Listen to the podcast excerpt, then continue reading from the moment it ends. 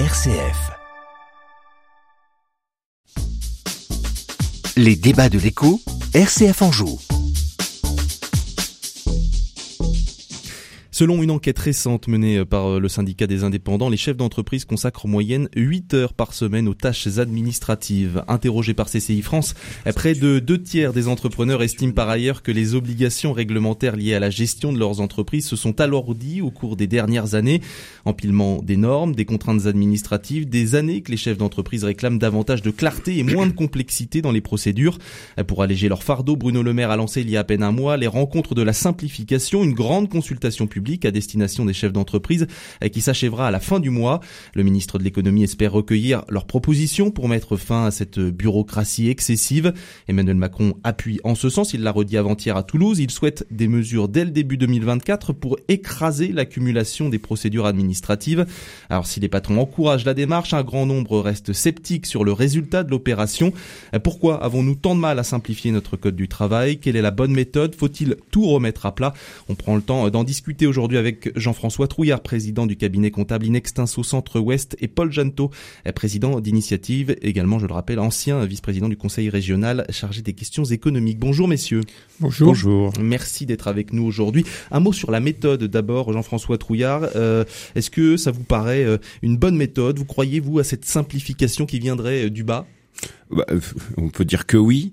Euh, je vais je vais citer un chiffre euh, pour commencer. Donc euh, sur une étude récente qui a été réalisée par le Forum économique mondial, on est en France le 115e pays sur le 138e. Donc ça résume assez bien la situation, de, de, de, tout le chantier qui est devant nous pour pour lancer cette je, je, considère euh, bonne initiative et très bonne initiative qui a été lancée par le ministre. Vous êtes sceptique aussi ou pas, comme euh, la plupart des patrons Non, tu voulais je, je suis pas optimiste. Euh, je considère que quand on lance des groupes de travail, ça lance du débat. À partir du moment où on réunit les bonnes personnes au bon endroit, on va trouver les bonnes idées. D'accord avec ça, Paul Janto? Oui, il faut que ça parte de la base? Que ça parte de la base, c'est une bonne idée, mais il existe déjà un certain nombre de dossiers, euh, de, de, de, de, rapports sur euh, les problèmes de simplification administrative. Euh, je crois qu'il suffit d'écouter les représentants des organisations professionnelles, le mmh. MEDEF, la, CPME, etc. Et je crois qu'ils auraient déjà beaucoup de choses à dire. Alors lancer un groupe de travail, pourquoi pas euh, Faut pas que ce soit un, énième groupe de travail. Il faut que ça aboutisse à des actions très concrètes. Vous le dites, ça fait des années qu'on parle de simplification administrative. Pourquoi est-ce qu'on a tant de mal à simplifier euh, notre code du travail, à simplifier les, démarches administratives en France. Qu'est-ce qui bloque? Alors, je pense qu'il y a plusieurs choses. Il y a, il y a une mentalité un peu latine, c'est-à-dire qu'on on vit dans une société où on souhaite le risque zéro qui n'existe pas. Donc, euh, on protège et on surprotège euh, les décideurs ou les décisions qui sont prises et on aboutit à une inflation normative. Euh, moi, je citerai un chiffre, je regarde un petit peu les, les choses. Un chef d'entreprise aujourd'hui doit connaître à peu près 88 000 articles de, de loi et euh, 240 000 articles réglementaires. Vous les connaissez tous, hein, Jean-François? Oui, bien sûr. Bien sûr. Donc, euh, on, on, est on est en complète absurdie. Ouais. Et on, on a, euh, au fil des ans, complexifié les choses sans jamais remettre à plat ce qui existait auparavant. C'est-à-dire que lorsqu'on vote une loi, eh bien, on fait une nouvelle loi, mais on n'ôte pas du, de l'arsenal juridique et législatif la loi qui doit être remplacée et qui est devenue obsolète. C'est ça qu'il faudrait faire à chaque fois qu'on vote une loi, en enlever une Bien, bah, c'est, bien sûr. C'est peut-être même deux. Même deux. même deux. Oui. pour euh, pour aller dans une voie, on en met moins en fait. C'est quand on fait une nouvelle loi, il peut y avoir soit un ministre qui, qui passe par là, soit une mm. soit une actualité qui emmène qui emmène une loi. Et en fait, je dis toujours le même sujet, mais on le partage quelquefois avec Paul. C'est quand on fait plus un, faudrait faire moins deux. Puis avec le temps, bah ça forcément ça réduirait euh, les normes ou les contraintes. Il y a du boulot, hein, parce que je crois que c'est 12 000 euh, articles dans le Code du travail. Enfin, c'est épouvantable, mais euh, Jean-François dit quelque chose qui est particulièrement vrai, c'est-à-dire que on réagit aussi à l'émotion, hmm. et pas, on n'a pas de réflexion et de recul lorsqu'on fait une loi. Moi, j'étais député. Euh, il y a eu à cette époque-là un, un, chien qui a mordu gravement euh, un adulte ou un enfant, peut, je dire, peu importe mm. l'âge, mais euh, le, drame est arrivé, malheureusement. Eh bien, on a fait une loi contre les chiens qui mordaient. À chaque fait divers. À, chaque, fait divers, on fait une loi. Alors évidemment, on n'est pas dans, le domaine du travail, mais vous voyez ce que je veux dire C'est un exemple. C'est-à-dire qu'on réagit à l'émotion à chaque fois qu'il se passe quelque chose. Et puis aujourd'hui, on prend en compte, et sur le fond c'est heureux, un certain nombre de contraintes environnementales, mais on surajoute constamment des contraintes. C'est pas du droit du travail, mais euh, moi j'étais maire entre le premier plan d'occupation des sols que j'ai eu à porter et le dernier plan local d'urbanisme que j'ai eu à porter, on a multiplié par trois le temps qu'il fallait pour le faire, c'est-à-dire qu'on est passé d'une année à trois années, et je vous explique pas le nombre d'études supplémentaires qu'il avait fallu faire avec les coûts induits. Mmh. Mais c'est pareil dans une entreprise. Regardez le bulletin de salaire.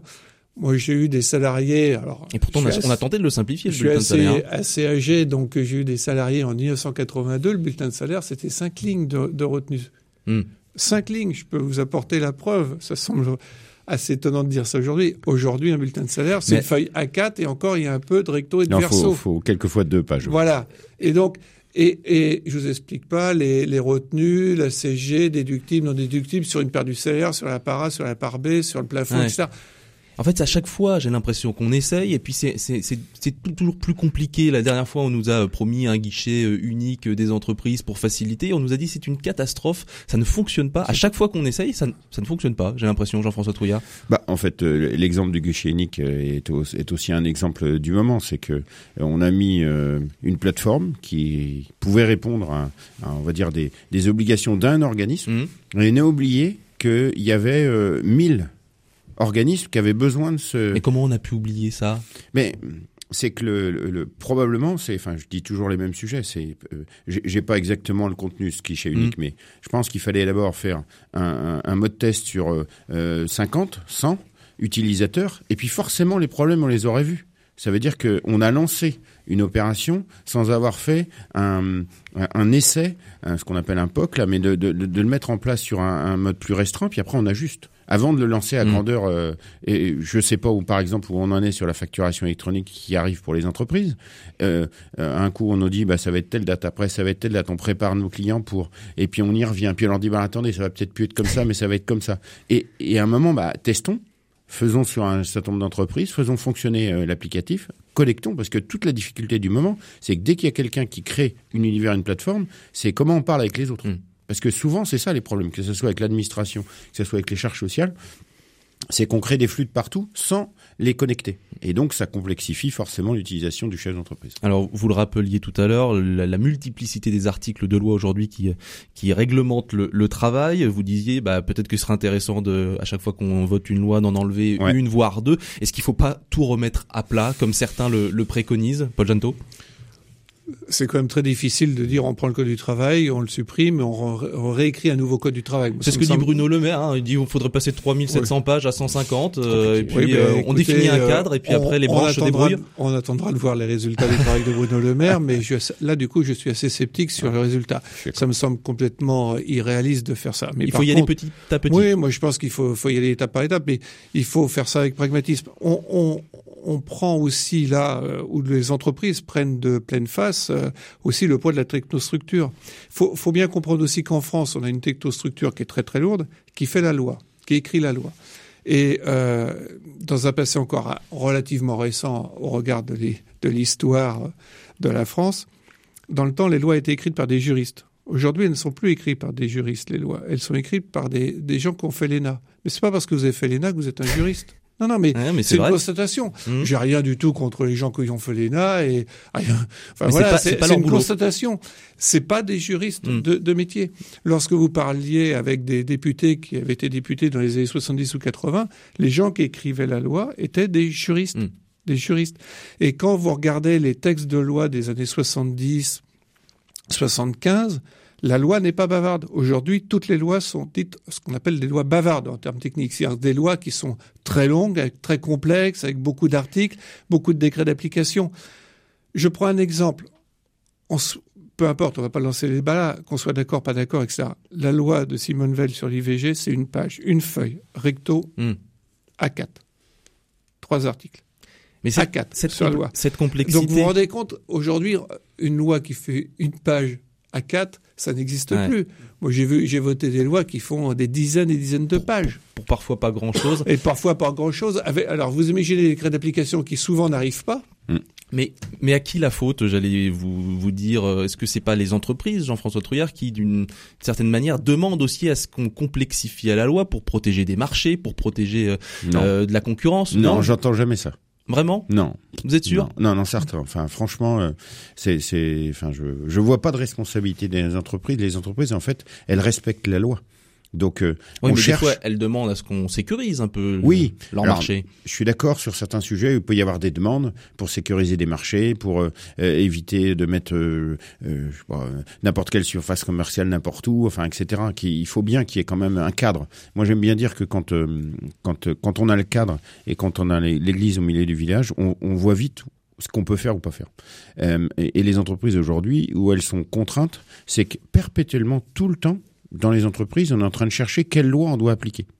Et des fois, on a des contradictions en fonction des lois. Des incohérences peut-être même Oui, et comme elles sont bavardes, euh, ces fameuses lois, eh ben, on est perdu à force. Ça veut dire que à un, bon moment, à un moment, bon, on essaie de respecter au mieux. Donc il y a des interprétations Oui, oui, très régulières, très régulières, très régulières sur certains sujets. Bien sûr. C'est ce qui rend encore plus complexe la vie du chef d'entreprise, si je peux le dire comme ça. Et puis, la, loi aujourd'hui euh, a pour but de, de, tout prévoir. Or, la loi ne peut pas tout prévoir. La loi, elle doit effectivement définir un cadre, et dans mm. ce cadre, on doit évoluer euh, librement. Mais quand la loi euh, veut définir tous les problèmes qui peuvent arriver, bien, j'en reviens à cette formulation. On a des lois bavardes, compliquées, très difficiles à appliquer. Euh, très difficile à connaître. Vous en avez en tête ou pas, Paul Janto, des, des lois qui sont obsolètes, désuètes, qui euh, très difficiles justement à appliquer? Alors ça concerne pas. Le premier exemple qui me vient en tête, c'est ça concerne pas forcément directement le monde du travail, mais par exemple la loi hôpital patient santé territoire qui a dû être votée dans les années 2010, hein, qui définit un certain nombre d'eau et qui a créé les ARS, c'était 90 pages de loi ou 90 articles plutôt de, mmh. de loi, pardon. Donc vous, vous imaginez quoi. Enfin c'est c'est d'une complexité sans nom. Et aujourd'hui, euh, moi j'étais pilote de 2007 à 2012, mais aujourd'hui on voit arriver euh, dans les entreprises toutes les lois qui concernent l'environnement au mmh, sens le plus large. Les autres, enfin, je veux dire, c'est heureux qu'on puisse prendre en compte ces problématiques-là. Mais ça devient très très compliqué avec des lois rétroactives. Dans ma commune, par exemple, quand, j'ai quitté la, mairie, on avait fait un, permis de lotir pour mmh. euh, un nouveau lotissement il a été remis en cause parce que de nouvelles lois qui sont arrivées. Et ce qui est extraordinaire, c'est que maintenant, on a des lois qui, deviennent rétroactives. C'est-à-dire qu'on vous dit, ben, vous avez obtenu un permis de lotir, mais vous comprenez, avec les nouvelles lois, là, c'est plus valable. Donc on va remettre en cause. Mais la loi, elle est jamais rétroactive. Vous vous rendez compte Si la loi était rétroactive, on ne pourrait pas vivre en société. Ça manque de, clarté, là. Ben, ça manque de clarté. Alors, c'est pour une collectivité, mais les collectivités, ce sont des petites entreprises, des micro-entreprises.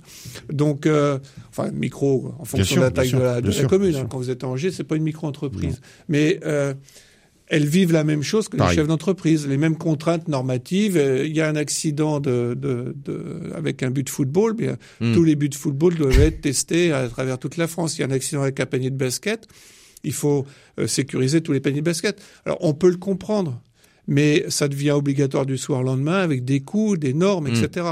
Hmm. Un, exemple que je vais vous citer, moi, du côté entreprise, c'est la, loi Hamon sur l'obligation d'information des salariés dans le cas d'une session, qu'on doit faire deux mois avant l'opération. Mhm. C'est très, très compliqué à mettre en place. Pourquoi euh, Parce que dans une phase où on est en train de transmettre son entreprise, euh, quand on fait cette annonce, l'opération n'est pas faite. Ça veut dire qu'on n'a pas on engagé. pas sûr, en fait. Mais non, on n'est pas hmm. sûr.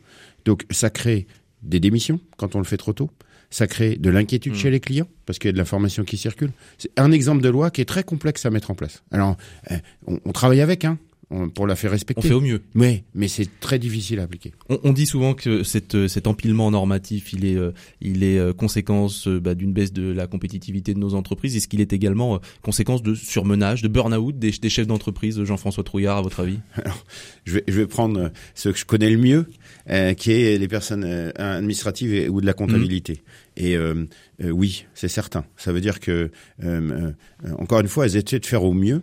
Dans toutes les législations qui s'appliquent à elles, le pire du moment que je vois depuis 4-5 ans, c'est le nombre d'opérations digitales qu'elles doivent réaliser, soit de connexion. Si vous demandez à une personne administrative le nombre de mots de passe qu'elle doit avoir stocké quelque part pour réaliser toutes les formalités de son entreprise, des fois c'est 50. Hein. Enfin, c'est c'est pour se donner une idée hmm. de l'organisation et, et encore une fois, chacun travaille sur sa chapelle. Et la complexité est, mise sur le dos des entreprises. Elle pourrait être sur le dos de l'administration la, de elle-même. Oui, oui, oui, oui, oui. Après, c'est c'est tout le travail qu'il y a à faire. Moi, je vois d'un bon oeil. encore une fois, comme je le disais, Paul, euh, il faut que ça sorte quelque chose mmh. et il faut que ça soit euh, euh, factuel et simplifiant. Voilà. À partir du moment où on va dans cette voie, bah le reste va suivre. En tout cas, il y a des idées. Hein. Je crois qu'il y a déjà 360 000 propositions qui ont été euh, mises en ligne sur le, le site. J'ai plus exactement le. le J'ai été voir. J'ai été voir. Make.org. Enfin, vous pouvez, vous pouvez y aller. En tout cas, les, les, les, chefs d'entreprise ont l'air de se de s'y donner à cœur joie. Merci en tout cas, messieurs, d'avoir pris le la parole sur ce sur cette thématique. Jean-François Trouillard, président du cabinet comptable Inextinso Centre Ouest, Paul Janto, président d'initiative Anjou. Donc, euh, si j'ai retrouvé le site simplification make.org. Euh, allez-y, allez faire un tour, c'est ça, ça vaut le détour. Merci beaucoup. Restez Merci beaucoup. avec nous une page de publicité, puis juste après, on parle de reconversion professionnelle. À tout de suite.